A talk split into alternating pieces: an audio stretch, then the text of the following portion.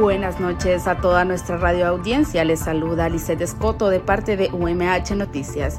En este nuevo episodio estaremos hondando en temas muy controversiales en las últimas horas. Vamos con los titulares. Estados Unidos respaldará al gobierno de Xiomara Castro.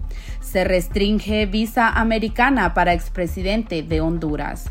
En investigación, distintas áreas del gobierno hondureño. Esto y más en UMH Noticias.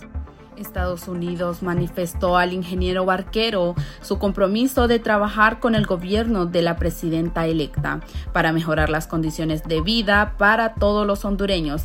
Asimismo, se dio a conocer sobre los intereses que ya existen por parte de empresas norteamericanas de venir e invertir en nuestro país siguiente noticia ha puesto de cabezas el país tras un tuit publicado por el secretario Anthony Blinken de Estados Unidos en el cual se promueve la transparencia y rendición de cuentas en Centroamérica al hacer públicas restricciones de visa contra expresidente de Honduras Juan Orlando Hernández. Debido a las acciones corruptas, resaltó que nadie está por encima de la ley. De igual manera, la congresista demócrata Norma Torres se pronunció luego que el Departamento de Estado de los Estados Unidos anunciara que la visa del expresidente Hernández fue revocada por nexos con la corrupción, asegurando que su comportamiento criminal a lo largo de los años está bien documentado.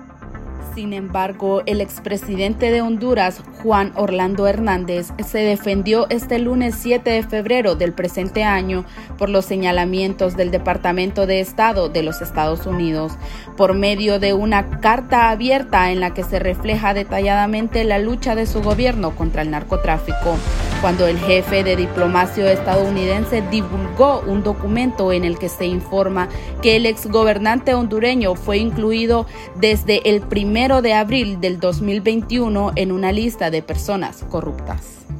Mientras tanto, el fiscal del Ministerio Público, Juan Carlos Griffin, menciona que el Ministerio Público requiere ser reforzado y fortalecido en dicho tema de corrupción. Definitivamente y, las fortalezas deben ser encaminadas eh, específicamente en el caso que no se incumbe pues al tema de corrupción, fortalecerla en todo sentido.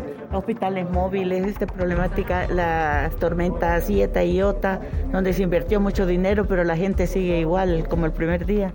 Bueno, como le indiqué, eh, eh, nosotros en el Ministerio Público, puedo decirlo, no, no, no, el Ministerio Público hay diferentes unidades y entiendo que una, una de las unidades anticorrupción del Ministerio Público presentó requerimiento fiscal y está pendiente de un fallo. Hasta aquí nuestra emisión de radio comunicativa. Para UMH Noticias les informó Lisette Escoto. Hasta la próxima. Buenas noches.